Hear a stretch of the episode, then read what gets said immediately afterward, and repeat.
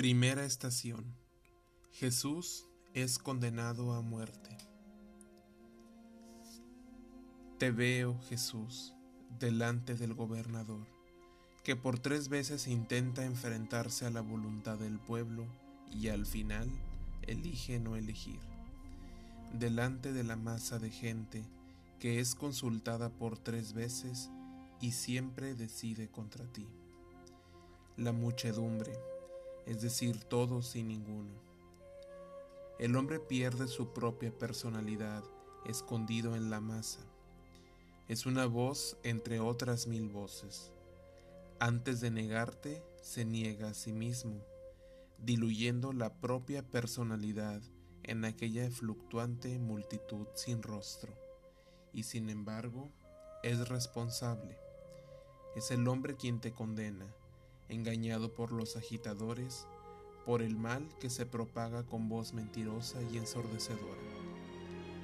Hoy nos horroriza esa injusticia y nos gustaría distanciarnos de ella, pero al hacerlo, nos olvidamos de todas las veces en que también nosotros hemos decidido salvar a Barrabás en vez de a ti, cuando nuestro oído se ensordeció a la llamada del bien, cuando hemos preferido no ver la injusticia ante nosotros.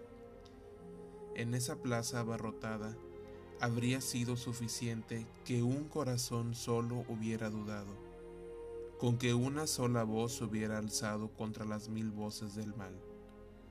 Recordemos esa plaza y ese error cada vez que la vida nos pone ante una elección.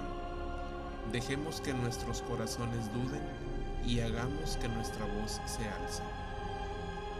Te pido, Señor, que veles por nuestras decisiones, ilumínalas con tu luz. Cultiva en nosotros la semilla de una duda.